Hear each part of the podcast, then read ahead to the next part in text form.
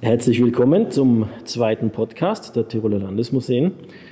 Ich stehe heute in der sogenannten Aula, einem sehr großen Raum im Ferdinandeum, wo ein Künstler namens Stefan Marx ein Tirol-Panorama, ein modernes Tirol-Panorama an die Wand gemalt hat. Und mittendrin stehen sieben Klaviere oder zumindest Musikinstrumente, die so ausschauen wie Klaviere historische Musikinstrumente und mitten in diesen Instrumenten steht Andreas Holzmann und wartet auf mich. Andreas ist wissenschaftlicher Mitarbeiter bei der Musiksammlung der Tiroler Landesmuseen, Musikwissenschaftler. Und er wird uns heute ein bisschen was zu Klavieren erzählen und uns vor allem zwei dieser Geräte näher zeigen. Wir stehen jetzt vor dem ersten Klavier. Ist es überhaupt ein Klavier oder ist es was anderes? Es schaut nämlich komisch aus. Ja, äh, also danke, dass ich da sein darf. Äh, das ist ein Klavier, so wie alle anderen übrigens, die da stehen, die alle aber ein bisschen anders ausschauen. Also alle etwas unterschiedlich. Das, wo, vor dem wir jetzt gerade stehen, ist meiner Meinung nach ganz besonders schön, auch optisch, weil es äh, ganz aufwendig gemacht ist mit einem Wurzelholzfurnier. Also das ist Nussbaum und zwar eben von, von der Wurzel und das Furnier, das ist dann eben überall, wo man hinschauen kann auf dem Instrument, also außen drauf ist, ist das äh, verarbeitet und das ist wirklich sehr äh, beeindruckend meiner Meinung nach. Das ist ein Klavier von einem Innsbrucker Klavierbauer, von dem gibt es noch einige erhaltene Instrumente und eines davon steht hier bei uns in der Sammlung, in der Musiksammlung im Tiroler Landesmuseum und zwar von Johann Georg Gröber. Dieses konkrete Instrument wurde ungefähr 1830 gebaut äh, es ist jetzt nicht genau datiert, aber man kann es anhand von Baumerkmalen einigermaßen auf diese Zeit eingrenzen. Und das schaut ein bisschen anders aus als normale, also heutige Klaviere. Das schaut ein bisschen eckiger aus. Also, ich kenne mich ja überhaupt nicht aus, aber es schaut ein bisschen eckiger aus. Ja. Und etwas liebevoller gestaltet. Kann man das ja. so sagen? Oder ist das gemein den modernen Klavieren gegenüber? Ja, es, also wenn man das vergleicht mit so einem modernen, meist schwarzen, hochglanzlackierten Flügel, dann, dann ist das natürlich schon irgendwie ganz eine andere Ästhetik, auch optisch, die man da verfolgt hat. Also es ist ein bisschen eckiger, ja, das stimmt. Äh, zum Beispiel hinten am, am Spitzenteil quasi vom Flügel, äh, da ist dann noch einmal eine Ecke, die wir beim modernen Flügel eigentlich nie sehen, weil da geht es so schön rundherum. Mhm. Äh, da ist noch einmal eine Ecke, das ist eigentlich sehr typisch für, für äh, die Zeit im frühen 19. Äh, Jahrhundert, diese, diese runden äh, Spitzen, die hat man quasi, also unter Anführungszeichen, die hat man dann erst dann einige Jahrzehnte später dann bei den Klavieren gemacht.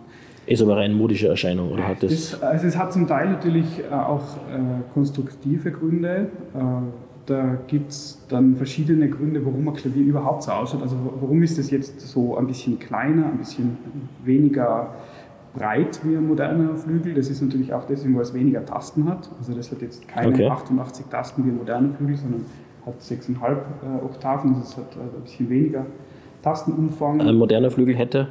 Äh, 7,5 glaube ich. 7,5. Äh, und, die, und diese Tasten sind äh, hier schon unten weiß, und, also die Untertasten sind weiß und, und oben schwarz, also die Obertasten. Das ist eigentlich gleich wie beim modernen Flügel. Wenn man sich ältere Klaviere anschaut, also aus der Zeit vor 1800, dann ist das oft umgedreht noch. Also da sind die Untertasten dann aus, aus Ebenholz meistens und die Obertasten oft mit äh, Knochen oder Elfenbeinauflage, also weiß. Also Aber das ist auch rein optisch. Das hat hauptsächlich ästhetische Gründe, ja, genau. Das heißt, das Klavier ist ein Instrument, das allen möglichen Modeerscheinungen unterworfen war? Ganz stark, ja. Und eben ganz besonders natürlich auch der Klang. Und das ist ganz schnell gegangen. Also ich finde das immer ganz äh, treffend, wenn man das Klavier so zwischen 1780 und 1830 vergleicht mit dem Computer in den 1990er Jahren. Mhm. Da hat man relativ äh, kurze Zeit eigentlich nur das Aktuelle drauf spielen können und dann hat man immer gleich schon das, ein neues, eine neue Hardware gebraucht, weil dann hat man zu wenig Tasten gehabt oder es hat einfach zu wenig äh, Volumen gehabt, das Instrument und dann hat man eigentlich relativ, also das, das hat sich rapide verändert, die, die Baumerkmale vom Klavier. Und zwar eben auch deshalb, weil man hat dann immer größere Säle bespielt. Man brauchte dann ein Instrument, das sich wirklich durchsetzen kann gegen ein großes Orchester, gegen ein mhm. immer größer werdendes Orchester. Und deshalb schauen Klaviere dann, je später sie gebaut äh, wurden, immer ein bisschen bulliger, ein bisschen größer, massiver aus. Und dann hat man auch schon angefangen, Metallrahmen äh, hineinzubauen, also aus gusseisernen Rahmen. Das sieht man dann auch bei den modernen Flügeln. Und, der, und, da ist alles noch aus Holz. Also da ist alles aus Holz gebaut? natürlich, aber okay. ist, also ist, äh, die, die, wesentlichen konstruktiven Elemente in dem Instrument sind wirklich alle aus Holz. Und diese Geräte sind dann nicht, also Geräte sage ich schon, diese Musikinstrumente, äh, sind dann nicht irgendwie vereinsamt in Wohnzimmern gestanden, sondern die waren für Konzerte in Konzertsälen gebaut. Verschieden. Also bei den Instrumenten, die wir hier sehen, das sind jetzt alles eigentlich Konzertinstrumente. Also äh, im, im, Wohnzimmer muss man sich eher vorstellen, da hat man dann auf sogenannten Tafelklavieren gespielt. Die sind äh, das Pendant zum heutigen Wandpiano, kann man sagen. Mhm. Äh, die also die hat es noch lange ins 19. Jahrhundert hineingegeben. Das sind also Instrumente, wo die Tastatur natürlich gleich ist wie bei, bei diesem Flügel, nur die Seiten verlaufen dann nicht äh, weg vom Spieler, von der Spielerin, mhm. sondern im rechten Winkel dazu, zur Klaviertour. Äh, das wäre so das typische Hausinstrument gewesen. Die wir hier sehen, die Instrumente, die sind wirklich, das sind schon relativ große Instrumente, die sind auch alle sehr, sehr lang und haben natürlich auch dementsprechend ein großes Volumen und waren natürlich auch dementsprechend teuer. Das ist also schon eher ein exklusiveres Ding gewesen, das man sich da geleistet hat. Noch dazu mit so einer schönen De Dekoration. Mhm. Und da steht, da liegt also ein Schild drauf, weil wir sind ja im Museum, da ist alles beschriftet, da liegt ein Schild drauf, eben um 1830 und es steht Hammerflügel. Hammerflügel heißt, weil es so ein Hammerflügel ist oder, oder warum? ja, äh, nein, äh, äh, das heißt, also das ist ein bisschen, die Bezeichnungen sind sind durchaus ein bisschen problematisch, weil im Grunde ist jedes Klavier, das wir heute kennen, ein Hammerflügel, weil es heißt einfach nur, also ein jedes Klavier, das Flügelform hat, also wie das eben, das ist also wie wir das kennen, das hat Hämmer innen drin und diese Hämmer werden angeregt, indem man die Taste runterdrückt und dann haut ein Hammer auf die Seiten drauf. Mhm. Meistens auf drei oder zwei, je nachdem, wo wir, wo wir gerade umgehen auf dem Instrument. Äh, das verwendet man heute, um das Instrument eigentlich abzugrenzen vom modernen Klavier sagt man ganz gern eben Hammerflügel dazu. Wenn man sich aber historische ähm, Quellen anschaut, also aus der Zeit, als dieses Instrument zum Beispiel entstanden ist, also um 1830, so in der ersten Hälfte des 19. Jahrhunderts, dann hat man meistens einfach dazu Forte Piano gesagt nicht Pianoforte interessanterweise. Also das sagen wir heute natürlich eher. Man sagt auch Piano heute noch dazu, ja. meistens zum Auf Aufrechtstehenden. Aber da gibt es eigentlich relativ viel verschiedene Bezeichnungen und je nachdem, wann in der Geschichte man sich damit auseinandersetzt, äh, heißt das Ding ganz unterschiedlich. Aber was ich jetzt nicht verstanden habe, ist, warum heißt es jetzt Hammerflügel? Weil ein Hammer draufschlägt. Aber das ist bei modernen Flügeln auch so. Also müsste es genau. ja auch Hammerflügel heißen. Ja, genau. Um, äh, wir, wir verwenden das in der, in der Musikwissenschaft eigentlich um, um dieses Instrument vom Cembalo abzugrenzen. Weil das war ja eigentlich so eine, eine, äh, es war ja relativ nah beieinander, also nur sagen wir, 50 Jahre vorher hat es ja auch noch das Cembalo überall gegeben im, im, im europäischen Raum. Und da wird ja dann die Seite nicht mit einem Hammer angeschlagen, sondern mit einem Plektrum angezupft. Das ist der große Unterschied. Und um dieses Instrument des Cembalo äh, abzugrenzen vom eben Forte Piano, vom Hammerflügel, also wo die, wo die, die die Klangproduktion einfach ganz anders äh, stattfindet, äh, hat, verwendet man, hat man sich heute irgendwie darauf geeinigt zu sagen, okay, das ist jetzt ein Hammerflügel, das heißt, das ist kein moderner Flügel, sondern ein historischer Flügel, aber auch kein Instrument mit Zupfmechanik. Und trotzdem hat der moderne Flügel auch einen Hammer. Genau. Aber andere Mechanik, habe ich das richtig äh, verstanden? Ja, genau. Das ist, das ist noch ein anderes Thema. Also es gibt da verschiedene Methoden, wie dieser Hammer jetzt die Seiten anschlagen äh, kann. Bei dem Instrument von Johann Georg Gröber äh, das hat die sogenannte Wiener oder deutsche Mechanik drin. Das heißt, das ist eine Form, äh, die wurde eigentlich in Augsburg erfunden von einem sehr berühmten Klavierbauer namens Johann Andreas Schnein, so in den 1770er Jahren. Und das funktioniert so, man sich das jetzt ganz vereinfacht vorstellt, man hat also diesen, den Tastenhebel und am Ende von diesem Tastenhebel, also auf der anderen Seite von da, wo ich drauf drücke, da äh, ist ein Hammer montiert und der wird mit einer Vorrichtung irgendwie, äh, also der, der klemmt quasi in einer Kapsel drin. Also die Kapsel das ist so ein, ein, eine Art Gabel, wo der Hammer drinsteckt. Und wenn ich die Taste runterdrücke, dann hebt ein anderer Teil diesen Hammer an einer Stelle fest und dadurch wird er nach oben katapultiert. Mhm. Also wir haben so insgesamt eine Hebelwirkung natürlich. Mhm. Äh, das ist die, wie gesagt, die sogenannte Wiener oder deutsche Mechanik und die hat sich dann äh, über, sagen wir, also seit, seit ihrer Erfindung äh, dann bis in die 1850er, 60er Jahre ganz besonders in Wien natürlich auch entwickelt aber sich dann auch gehalten bis ins 20. Jahrhundert. Also es gibt noch Klaviere aus den 1920er Jahren, die haben auch noch die sogenannte Wiener Mechanik drin. Und sonst, die aktuellen Klaviere haben dann dementsprechend eine andere genau. Mechanik, die aus irgendeinem Grund genau. wahrscheinlich und, besser ist. Genau, das hat sich dann, also das war dann natürlich eine Parallelentwicklung. Es hat auch Instrumente gegeben, die haben so verschiedene hm, Versuchsmechaniken gehabt. Also da drüben steht zum Beispiel ein Flügel von Johann Baptist Streicher, äh, von 1849 äh, circa. Äh, das Instrument hat zum Beispiel noch hat eine Retro-Stoßmechanik, also das ist eine andere Art von Mechanik. Also die wir hier sehen, diese Wiener Mechanik ist eine sogenannte Prellzungenmechanik, aber das ist jetzt alles sehr, sehr technisch. Aber was sich dann auf jeden Fall anders entwickelt hat, das war die sogenannte englische Mechanik. Und die hat ein, ein ganz anderes Prinzip. Da wird der Hammer nicht irgendwo festgehalten und dann nach oben ge geprellt, sondern der Hammer wird von unten mit einem Stößer hinaufgeschlagen sozusagen.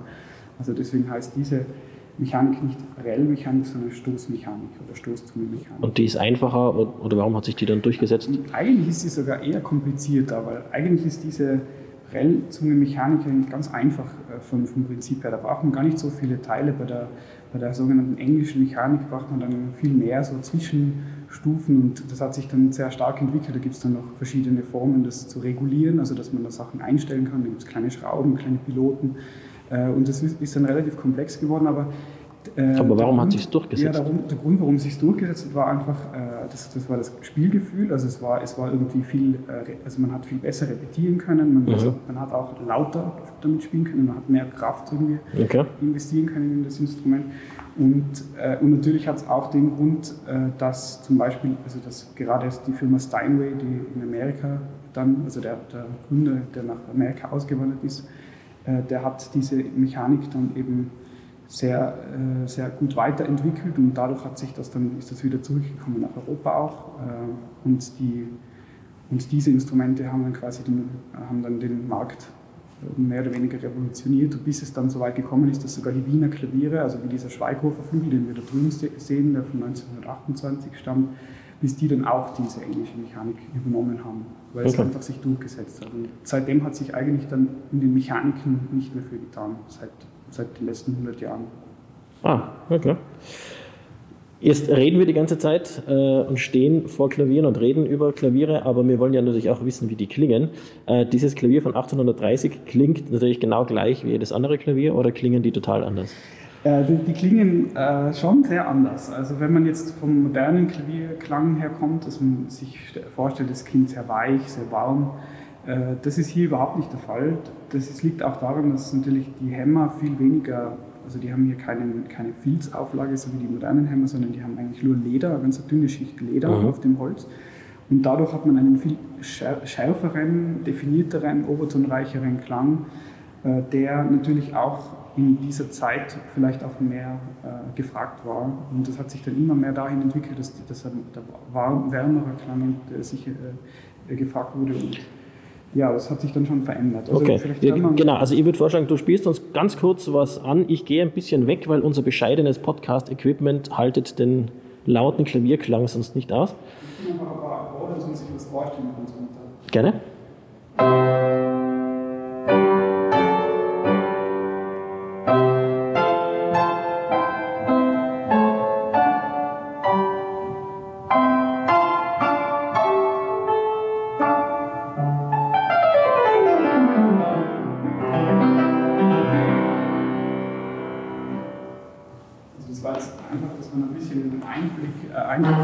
Von dem, wie das Instrument äh, ungefähr klingt. Das ist also sehr, meiner Meinung nach, relativ äh, hell. Es, es, ist natürlich auch so intoniert, das muss man dazu sagen. Also das ist natürlich auch eine Geschmackssache, weil das Instrument wurde jetzt vor drei Jahren restauriert.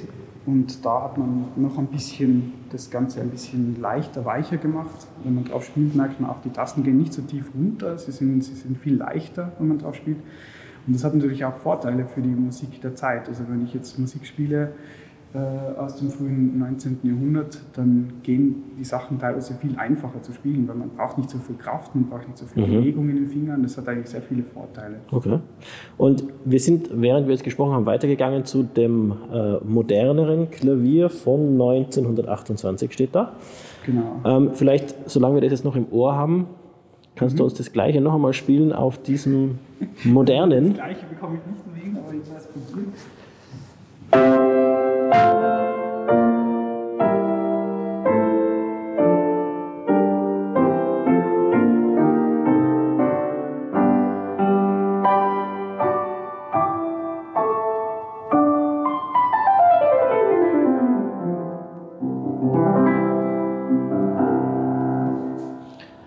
Also sogar ich als Laie erkenne das. Das ist ja viel, klingt viel voller und klavierartiger, was wir halt so gewöhnt sind. Genau, ja, ja. es ist natürlich auch viel lauter, das ist auch äh, auffällig, ja. obwohl das Instrument, wenn man, also das, äh, wenn man davor steht, äh, dann fällt eigentlich auf, das Instrument ist ziemlich kurz. Das ist nämlich ja. eigentlich nur ein Stutzflügel, das ist kein Konzertflügel, das genau. ist eines der wenigen Instrumente hier bei uns, das jetzt keine wirkliche Konzertlänge hat. Also vielleicht beschreiben wir es ganz kurz für die Zuhörerinnen und Zuhörer, das ist ein Flügel, so wie man ihn sich heutzutage vorstellt, schwarz mit weißen Tasten, genau. äh, mit Metall innen drin. Genau, das, ist, dieses, das Instrument ist eben von der Firma Schweighofer. Das ist eine, eine Klavierfirma, die eigentlich sehr lange existiert hat. Also der Gründer von der Firma ursprünglich, äh, der hat die Firma äh, 1792 gegründet und die hat dann eigentlich in anderen Besitzverhältnissen bis in die 1930er Jahre existiert und ist dann aber äh, arisiert worden und, und dann aufge, aufgehoben während der Nazizeit. Also das Instrument ist, ist, muss man dazu sagen, in einem sehr, äh, sehr guten Zustand. Das ist erst vor zwei Jahren zu uns ins Museum gekommen aus einem Nachlass. Ähm, das ist ganz lang in einer Innsbrucker Wohnung gestanden, genauso äh, wie es da steht. Und es ist kaum verwendet worden und deshalb ist es wirklich in einem sehr guten Zustand. Äh, das hat jetzt schon alles, was man bei einem modernen Flügel so sich erwartet. Das hat also weiße Untertasten, schwarze Obertasten und davon 88 insgesamt.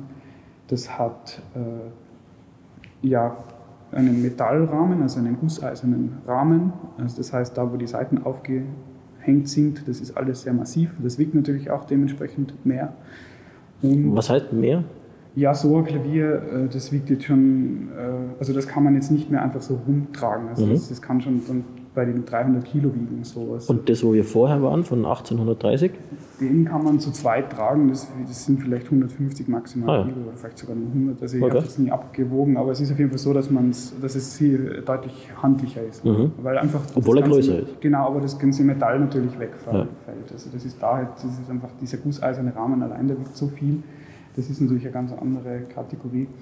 Und äh, ja, und dieser, dieser Flügel ist eigentlich so, wie wir auch heute noch Klaviere kennen, weil sich einfach das Klavier nur mehr sehr wenig verändert hat seit 100 Jahren ungefähr. Also das, wenn man heute Klavier äh, sieht, das schon 100 Jahre alt ist, dann hat es im Grunde dieselben Eigenschaften. Das hat auch eine englische Mechanik, so wie, wie eben auch heute noch die, also alle Flügel eigentlich, die neu gebaut werden. Das hat äh, jeweils drei Seiten im Diskant äh, pro, pro Hammer, also pro Taste.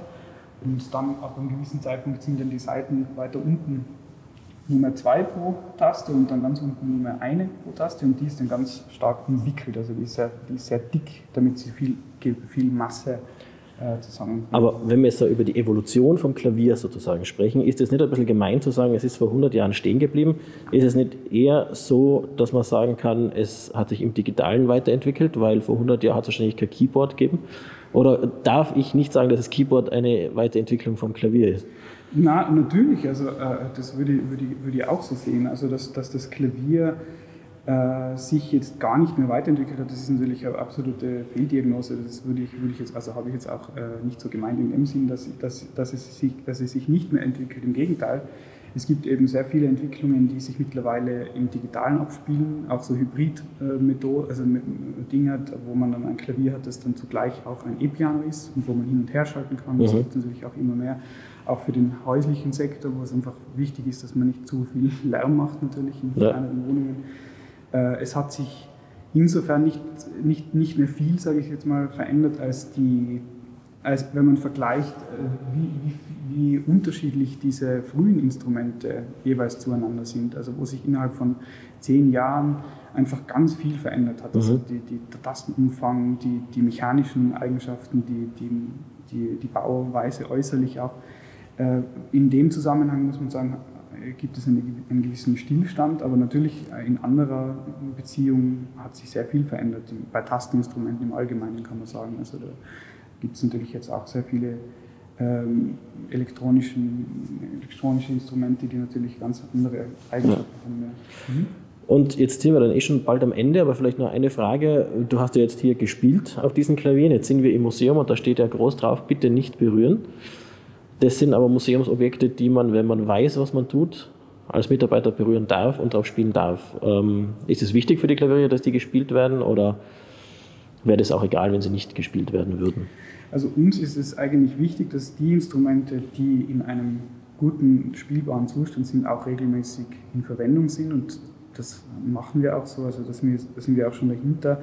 Wir machen CD-Produktionen, wir machen Konzerte immer wieder auf den verschiedenen Instrumenten, weil es uns einfach auch wichtig ist und das auch für die Instrumente gut ist. Also wir, wir sind schon der Meinung, gerade ein, ein, ein Tasteninstrument, das ist etwas, das, das muss regelmäßig, äh, vorsichtig natürlich und, und jetzt nicht, nicht massiv bespielt werden, einfach auch, weil, weil diese mechanischen Teile, die müssen einfach auch in, in Verwendung bleiben, gelegentlich. Mhm. Wenn die Instrumente einfach nur ganz lang im Depot stehen, dann muss man sie erst wieder restaurieren, damit sie wieder wirklich gut funktionieren.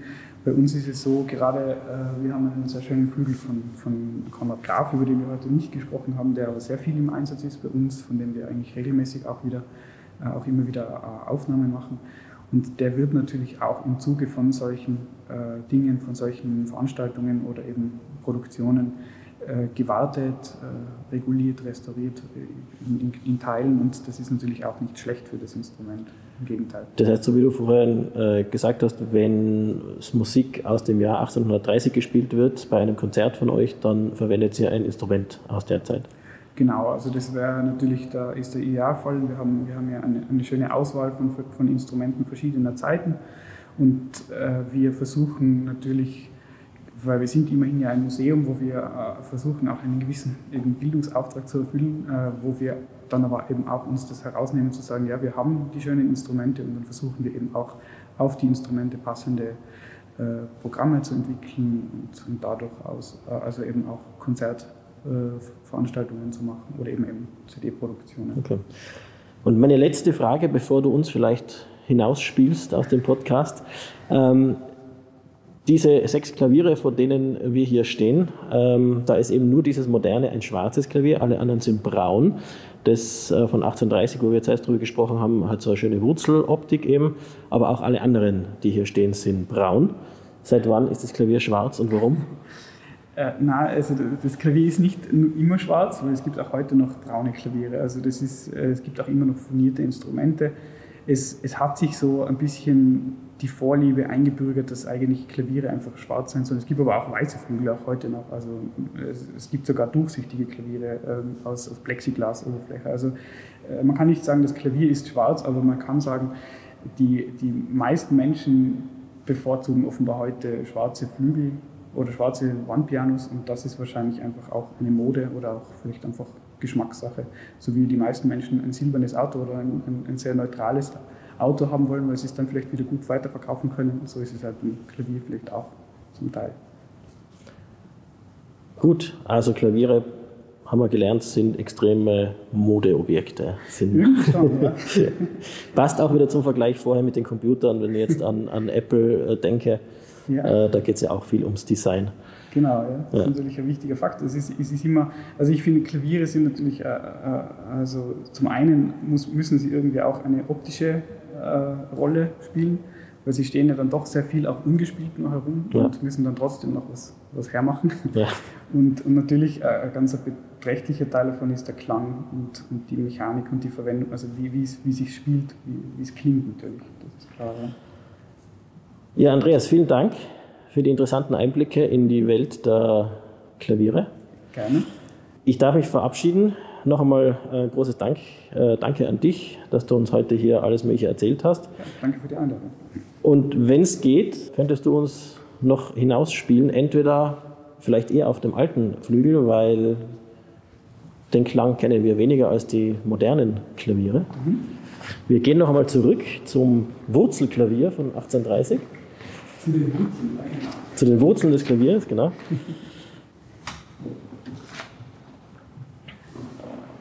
Also ich spiele jetzt noch kurz einen äh, Auszug sozusagen, dass man noch ein bisschen einen Klang. Vielen Dank.